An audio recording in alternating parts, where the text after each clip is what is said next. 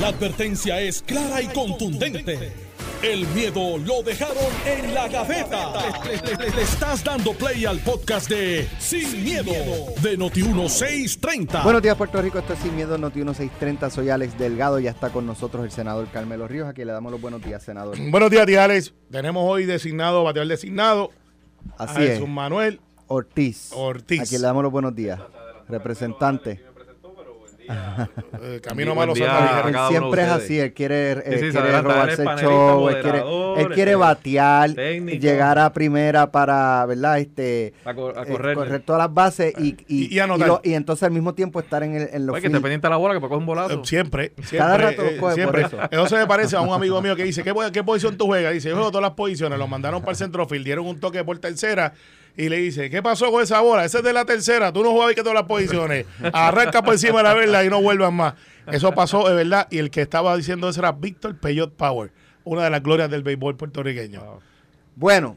eh, Historiador también. Ajá. Ah, sí, no, sí, no sí, te digo, sí, esto sí. es. Eh, ayer trascendió, ¿verdad? En, en la tarde, eh, la información de que la oficina de la Procuradora de la Mujer eh, había emitido una querella con intención de multa contra el Partido Independentista puertorriqueño por la situación de no haber tenido un protocolo que atendiera eh, casos de eh, hostigamiento laboral, sexual y, y de todo este tipo de, de índole. El Partido Inde- Independentista puertorriqueño hasta el momento ha guardado silencio.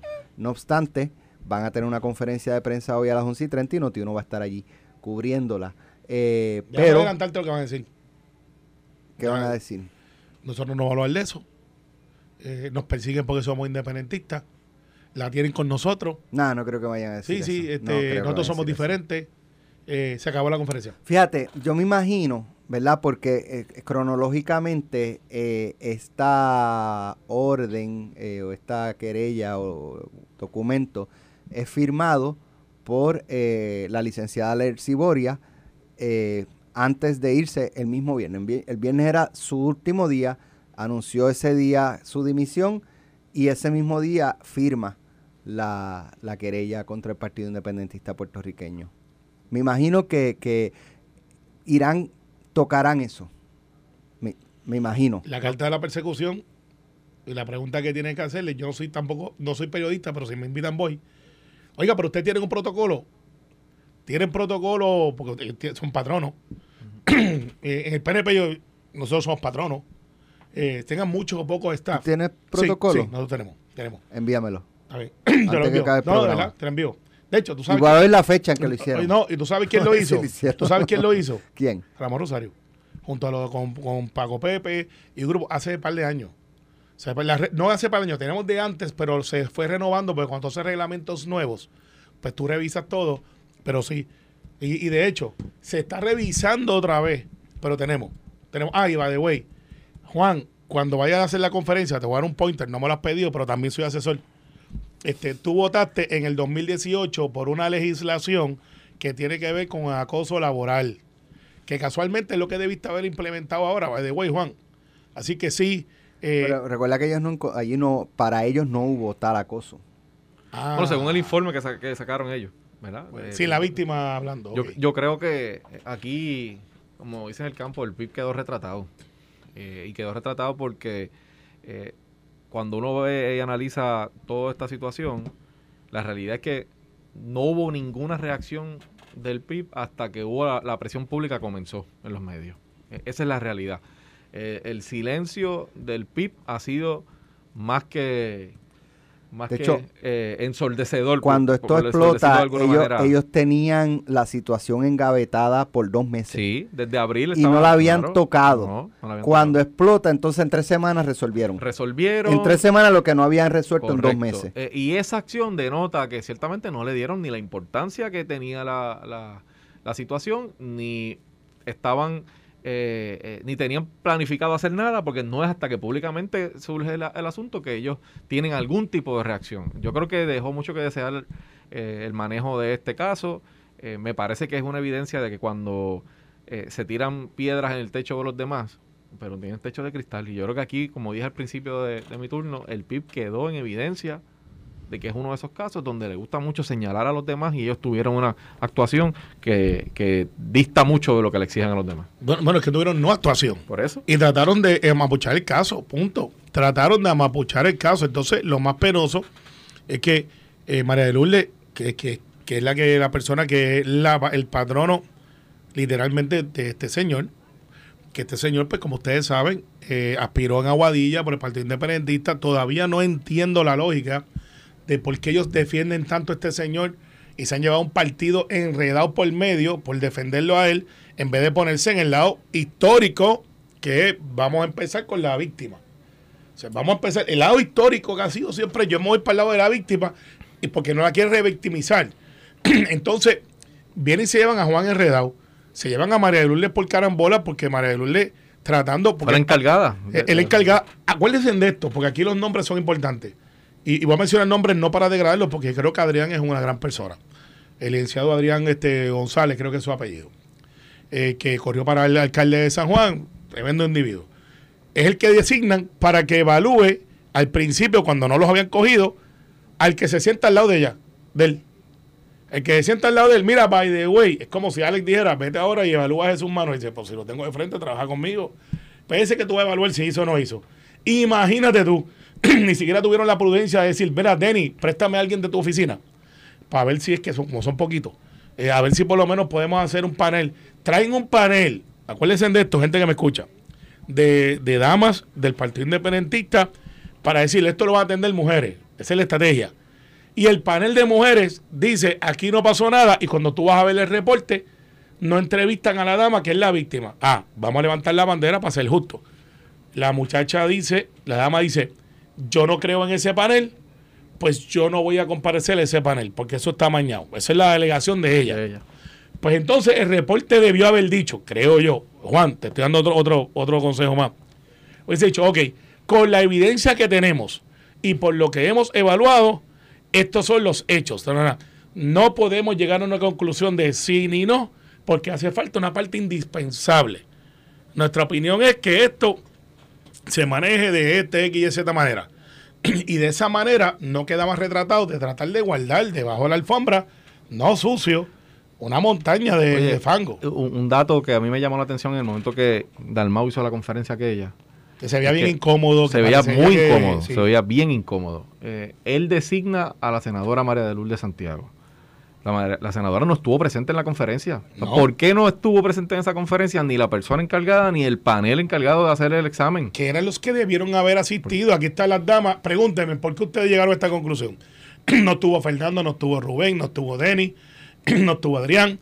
Eh, oye, ¿alguien ha visto a este muchacho? ¿Él sigue trabajando en el, en el Senado? Entiendo que sí. Yo no lo conozco. No, no, no. No lo Sí, yo- conozco, yo- pero sí. Pues no, pero hago una pregunta, no sé, yo no lo iban a defender tanto públicamente para después Pero, pues, sacarlo. que de hecho es otro, es Me otro de los sí. aspectos Y- donde el PIB queda muy mal. Y reitero, en ellos entienden escenarios, que no ocurrió, que las víctimas pues probablemente inventaron. eh, esa es la posición del, del la, partido. la historia es que, la, que Sí, las supuestas víctimas Mintieron. inventaron, inventaron la Muchas historia. Pero aún no en una. esa conclusión, uno puede tener diferencia, ¿verdad? Y uno no estaba allí. Pero aún en esa conclusión, Alex, en circunstancias iguales, cuando se trata de otro partido, Oh, no, eso el es- PIB hubiese estado en todos los medios y en todas las redes pidiendo la separación del empleo y del contrato, posiblemente, o la suspensión de esta persona hasta que terminara la investigación, por lo menos.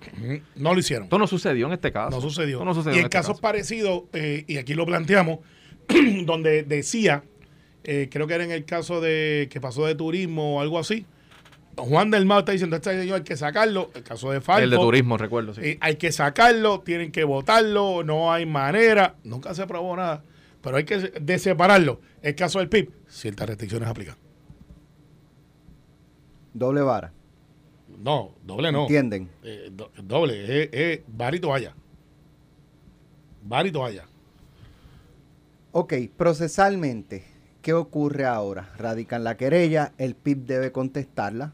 Obvio. Este es un Y debido la- proceso, la- sí. Uno anticipa ¿verdad? La, la respuesta, eh, que será que no ocurrió ningún patrón y por lo tanto, aunque eh, fíjate, la querella no es por eso. La querella no es por si, Si ocurrió o no. tomaron acción o no, es porque no tenían un protocolo. Y eso parece ser Y cierto. eso es un... No, es que ellos lo admitieron. Eso, Aquí pero- lo admitió claro. a la senadora Normando Valentín en Normando en la mañana, que en aquella ocasión, que no tenía un protocolo eh, y que iban a trabajar en la elaboración de un protocolo, que parte de la querella también apunta a que supuestamente fue deficiente el desarrollo de ese protocolo, que no cumplía con algunas disposiciones que se supone que, que cumplan y ese tipo de cosas. Bueno, yo sí. yo sí. entiendo que sí. El proceso es que ellos deben contestar ese informe eh, y, y, luego pues deberá mantenerse una, ¿verdad? La, una posición sobre de, de, la misma agencia, una determinación sobre esa apelación, o sobre esa contestación más que nada, ah, ¿no? Ah, pero, apelación. pero, pero, se va a tirar el, el, el, el, se va a tirar quizás el personaje del cómico Chota. Que Ah, pero de güey, le, le, han pedido lo mismo al Partido Popular, le han pedido lo mismo a Victoria. Ciudadana. ¿Le han pedido lo mismo al PNP? No, a lo mejor la Victoria Ciudadana no, no, lo, no lo menciona. Ah, verdad, sí. Ni Victoria Ciudadana ellos. No, ah, verdad. De hecho, sí. tampoco han dicho ni, ni pío se, en se esto. protegen. Sí, ellos, está, ellos, están juntos hasta en eso. Recuerda que siguen juntos. Están juntos hasta en eso. Están cubriéndose unos a los otros. Eh, nada, vamos a ver. El PIB contestará esta, esta mañana y pues ustedes se van a enterar por noti uno de lo que digan. 20 pesos a que hacen la respiración de Fernando. Tú sabes que todos hablan iguales. Así. Bueno, este, y engolan la voz y y esa cosa. Míralo, hablan todos iguales. Parece que van a la escuelita y le dicen, así que hablamos nosotros en el PIB. Véralo. Hace respiración de buzo. Ya. Y yo, ya míralo, míralo. Te van a dar un. Ya yo me llevé el tweet. Va, te van a dar un ya bolazo. yo el tweet. Te van a dar un bolazo. usted, usted que me escucha, mírenlo bueno, si no hablan así casi todos. Los carros, lo, los automóviles del gobierno federal ya guían solitos hasta el Departamento de Educación. Están cerquitos. ¿Es o no es? Van solitos. Eso es, cada cierto tiempo, mira, van, ya van solitos. El GPS se pone de, de, de, y el GPS Exacto, y el carro llega. Y el carro dice, otra vez. No, pero Oye, eh, eh, el Departamento de Educación debe ser la agencia más intervenida por las autoridades federales en el gobierno de Puerto Rico. Es de la más que recibe fondos federales. Claro, claro, lo sé, lo sé. Y eso amerita que, que sea visitada dos veces o tres veces por cuatrenio. Aumenta las posibilidades grandemente cuando tú recibes más. O sea, es imposible evitar la corrupción en el Departamento de Educación. No, no, o no, reducirla. Es que, no es que es imposible.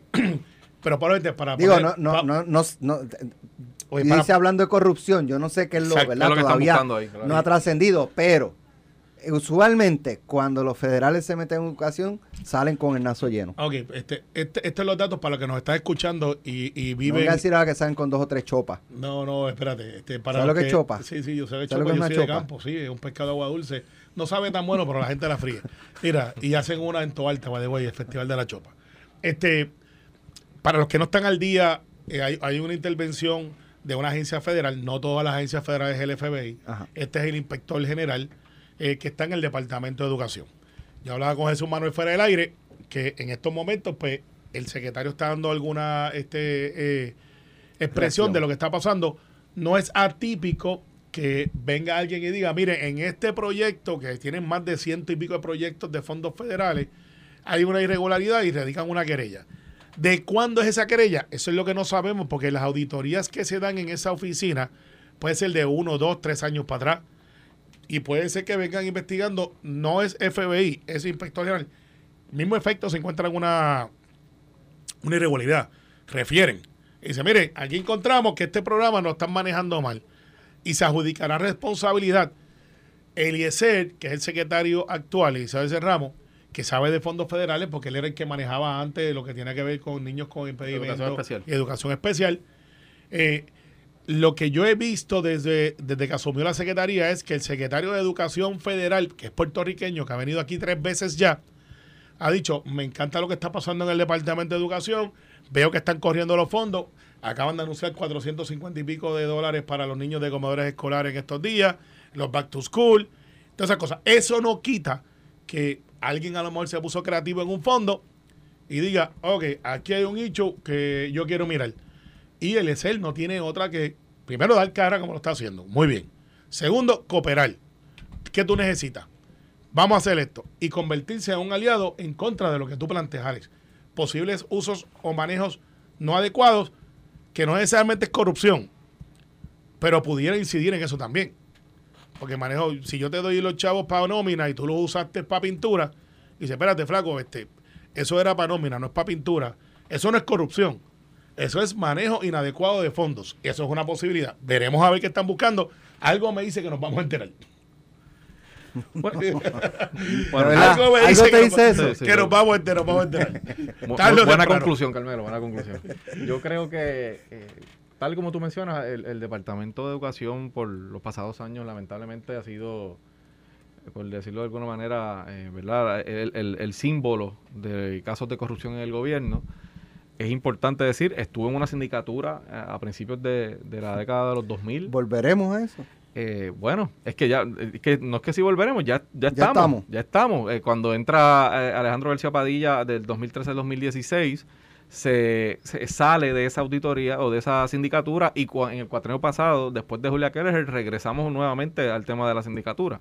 Eh, así que ese, ese departamento, y Carmelo tiene, tiene razón en el, en el sentido de que por la gran cantidad de fondos federales, por supuesto, el gobierno federal tiene una lupa constante sobre ese departamento eh, y, y, aumenta las posibilidades. Por supuesto, eso no significa que no, no, no podemos no, tenemos, no podemos aspirar a un departamento de educación y a un gobierno donde no, los casos de corrupción sean excepciones, ¿verdad? Que sucedan cada cierto tiempo porque siempre va a llegar alguien con la intención de hacer las cosas mal. A, a, a, eh, me imagino, en, en, otras jurisdicciones hacen tantas intervenciones con, como aquí, con sí, el Departamento yo, yo de Educación. Que sí, yo, sí, yo entiendo que sí. Yo entiendo Chicago, que sí. Florida, de los que yo sé, tienen mucho más. Coast, eh, sí. tienen, pero muchos casos. Muchos casos. Muchos, muchos, muchos. casos.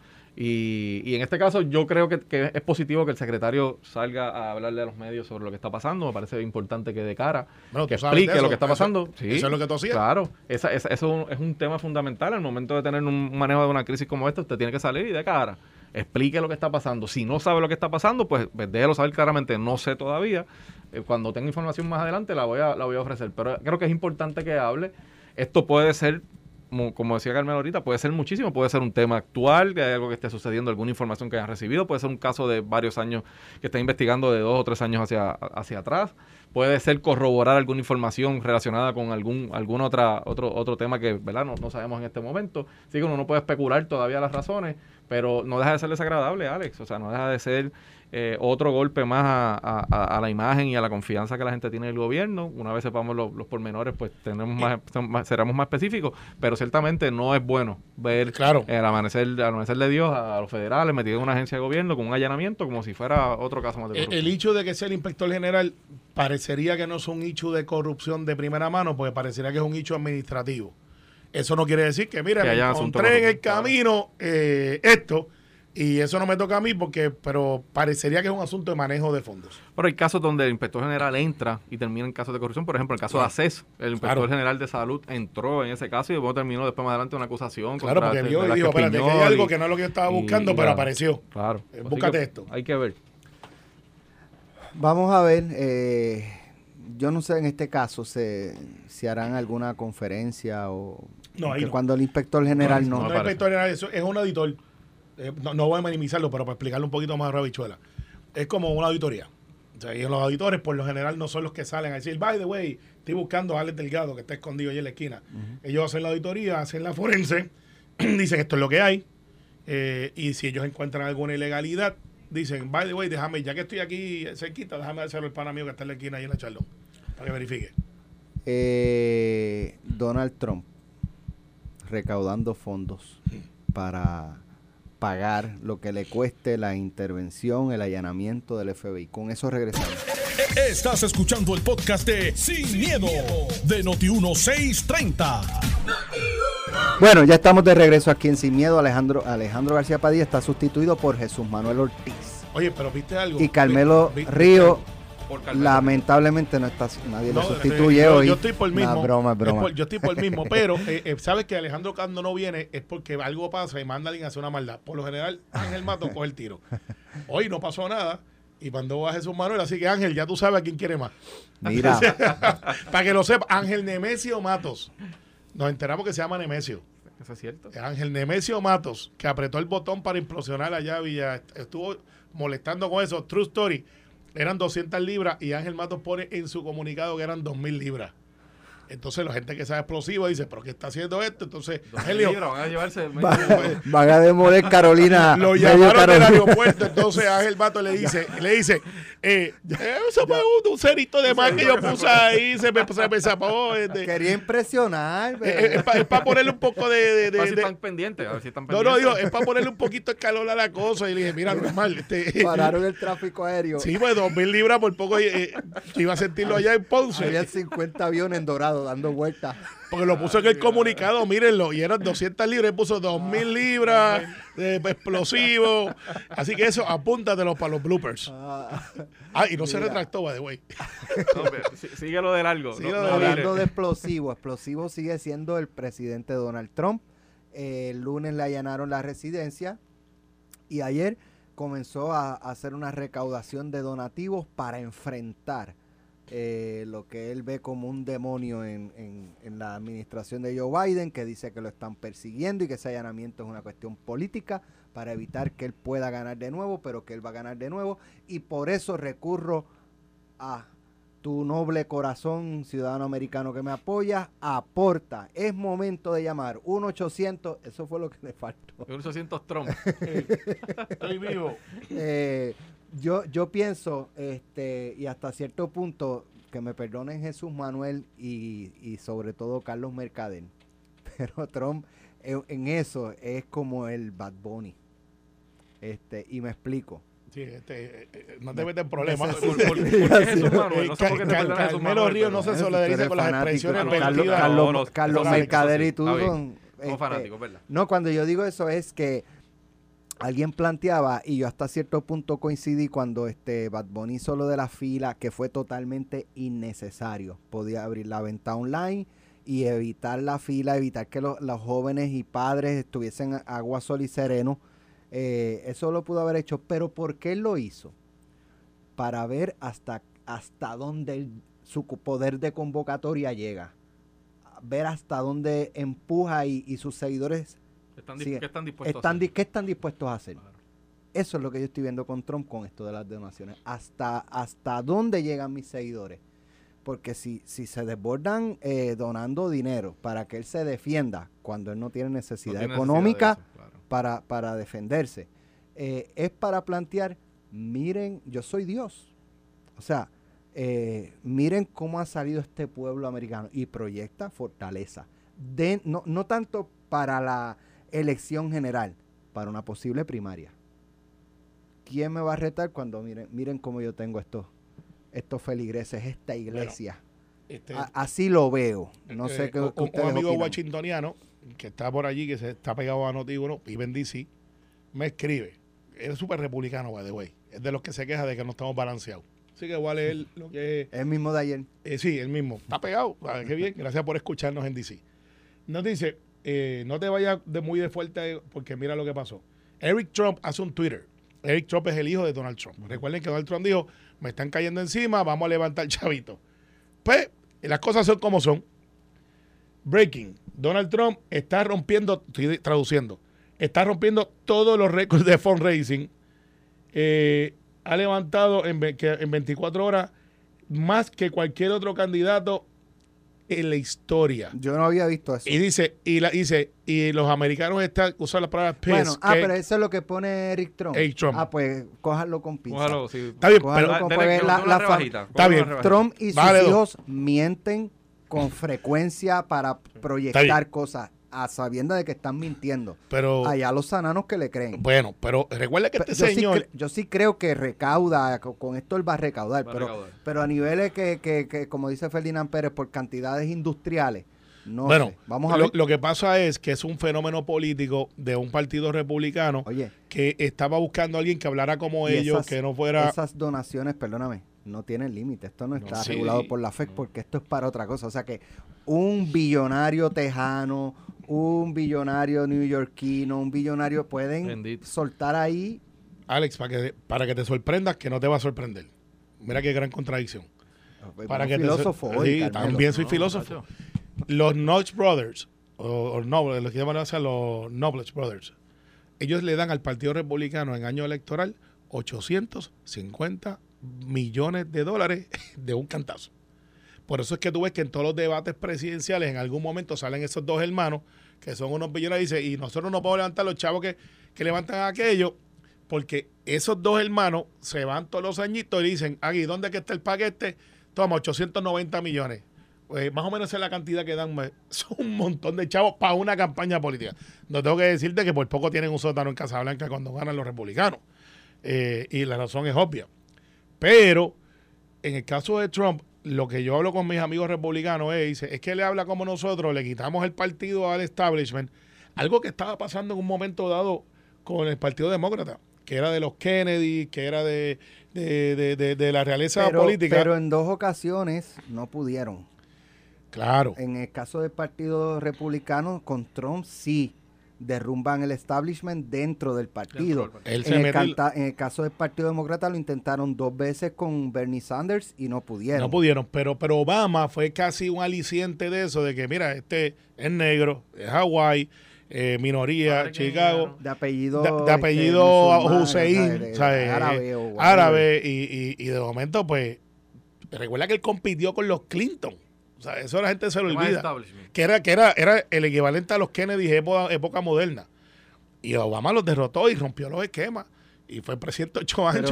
Obama demostró ser parte del establishment. Después se Bernie comportó. Sanders es- sí está fuera del Porque Bernie no yo. es demócrata de, de pura cepa, Bernie es independiente, Independiente. y cada vez que va a correr para la presidencia dice, by the way, déjame afiliarme al Partido Demócrata, viene de Vermont, que son 600 mil personas. AOC, Eh, ¿sabes? Sigue pero, esa, sí- sumando. pero esa ha sido demócrata, Ocasio eh, Cortés. Cortés. si esa para que es liberal y está eh, eh, en política nueva puertorriqueña, es un Manuel Natal. Sin, sin la fama, by the way. Sin la fama. Eh, Manuel llegó al Partido Popular y no se sintió cómodo, miró y dijo, yo no quepo aquí, me voy para otro lado. Eh, ella está en el Partido ¿Fue Demócrata. así o él dijo, en otro lado no puedo llegar, déjame afiliarme al Partido Popular para poder llegar y después... Sí, posiblemente. O sea, Posiblemente. Posiblemente, pero ellos sí, lo que pasa es que han encontrado eco y tienen un grupito de 5 o 6 que mueven opinión y, y- y, pues ha vendido una imagen espectacular. No creo que llegue a material presidencial, dicho sea de paso, como mucha gente plantea, que ella puede correr para presidente, no porque no tenga la capacidad, es que es muy liberal, aún para los demócratas, demasiado. Eh, es lo que serían las plomitas liberales en la época de los 80, cuando Hernández Colón decía, "Esas son unas plomitas liberales. Pues ese es el efecto que estaba viendo el Partido Demócrata ahora, donde vemos unos que somos medio moderados y hay unos que se fueron para la izquierda full. Entonces los que estamos moderados dicen, ah, ustedes son republicanos escondidos dentro del Partido Demócrata. Y, y ese grupito ya no es tan chiquito ya, es un grupito grande. Y siguen creciendo. No son la mayoría todavía, pero siguen creciendo. Y son más jóvenes. El Partido Republicano, si los Bush no se meten ahora, este es el momento de decir, vamos a recoger esto. ¿Quién? Jeb Bush. A uno de ellos tiene que ser, porque ese nombre pesa en el Partido Republicano.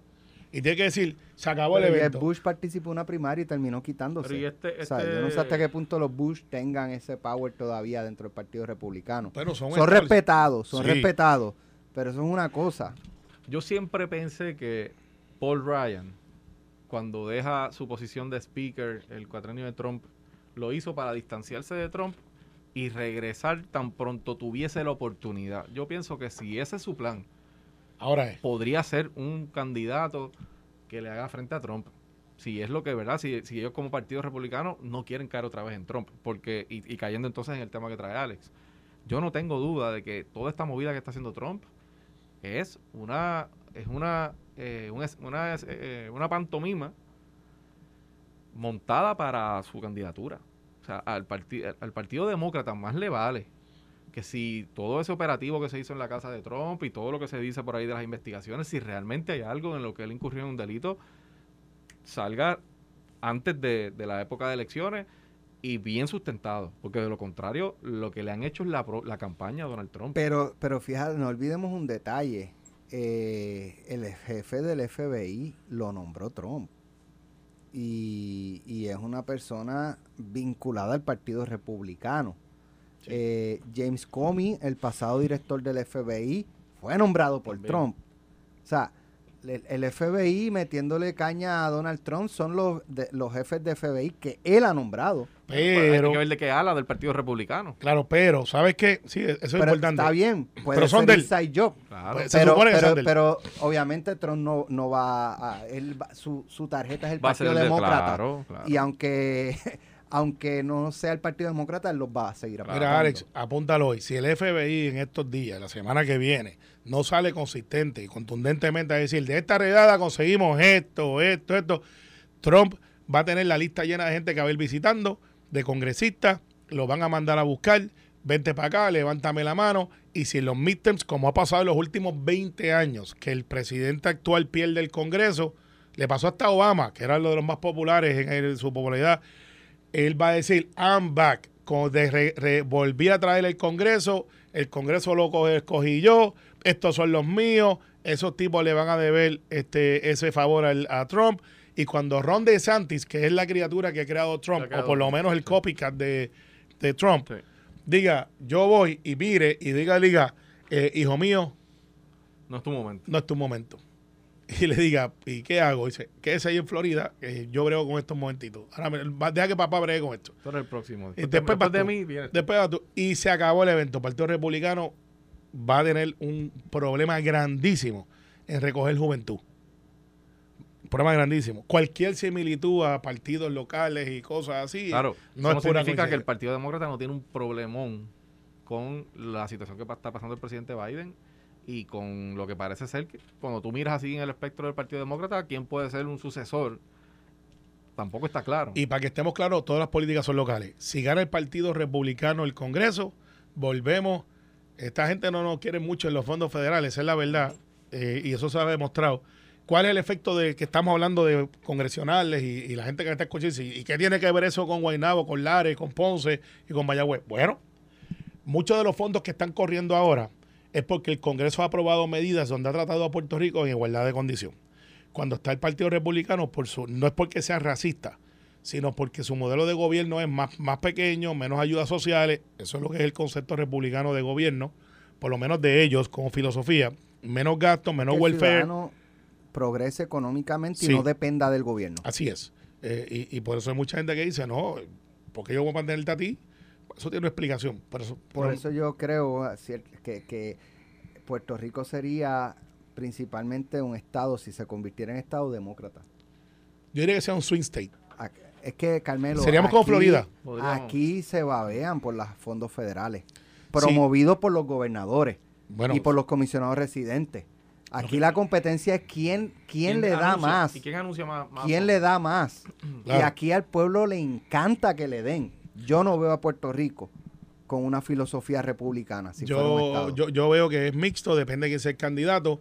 Eh, nosotros aquí todavía no nos hemos metido eh, la ciudadanía en lo que es republicano y demócrata. A veces lo decimos porque es romántico y, y yo escucho a gente decir, yo, yo soy republicano. Si usted pasa con las uniones para arriba y para abajo, eso no es ¿Y qué le parece el, el cambio de Jennifer González del Partido Republicano al Partido Demócrata? Eso no ha pasado, de estar hablando de fake ¿Cómo news. que no ha pasado? Esto fue, el podcast de Sin, miedo, de Noti1630. Dale play a tu podcast favorito a través de Apple Podcasts, Spotify, Google Podcasts, Stitcher y notiuno.com.